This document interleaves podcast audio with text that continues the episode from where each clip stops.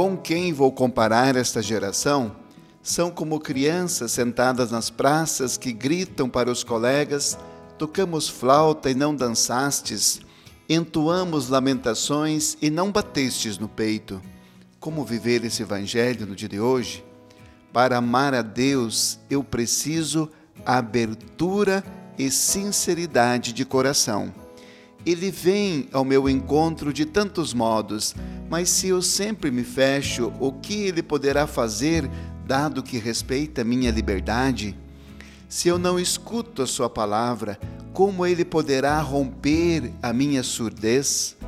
Se eu sempre digo não a Deus, como ele vai dobrar a minha teimosia?